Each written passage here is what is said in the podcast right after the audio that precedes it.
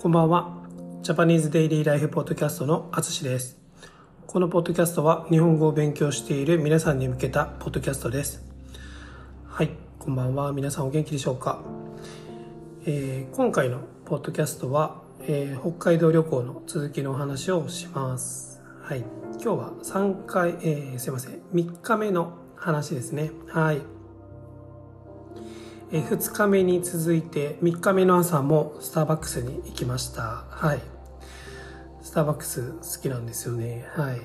えっ、ー、と釧路の、えー、川ですね。新釧路川という名前の川なんですけどその大きな川の目の前にあるスターバックスですね。2階建ての綺麗なスターバックスでした。はい。朝はここでゆっくり時間を過ごしました。うん多分。1時間。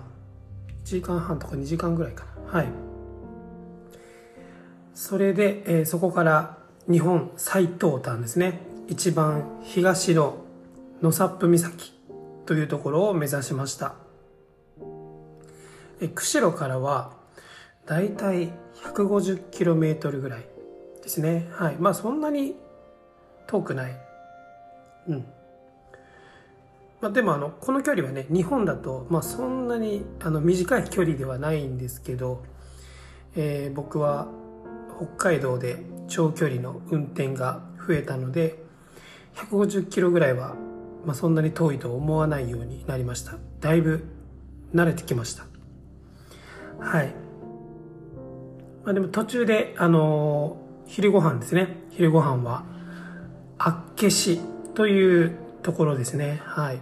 これは地、あの、地名なんですけど、これも、あの、アイヌ語が影響してますね。厚岸というところで、カキフライを食べました。はい。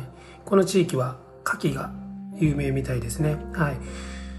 このカキっていう漢字はね、すごい難しい、ね。多分、僕は書けないですね。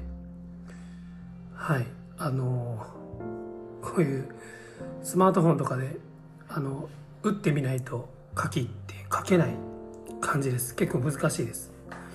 はい。えこの地域はあの牡蠣が有名ですね。はい。それで道の駅で食べました。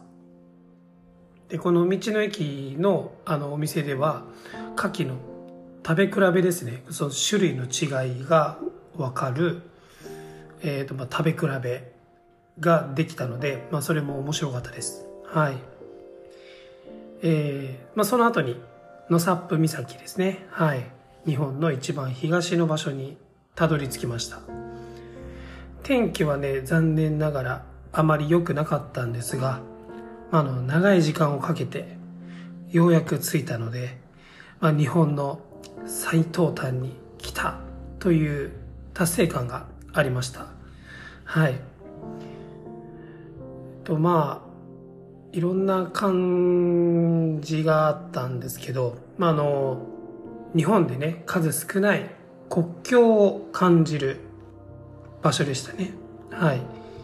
この海の先には、まあ、ロシアがあるっていうのがあのまあいろいろ感じるようなあのなんでしょう、えー、雰囲気がありました。それで、まあ、30分ほど、まあ、そういう景色とか、まあ、いろんな資料があるので、まあ、そういう資料館を見た後に、まあ、その日の夜に泊まるゲストハウスまでまた車で移動しました。はい、えー、こんな感じですね。この続きはまたポッドキャストでお話しします。はい。今回も最後まで聞いていただきありがとうございます。ではまた。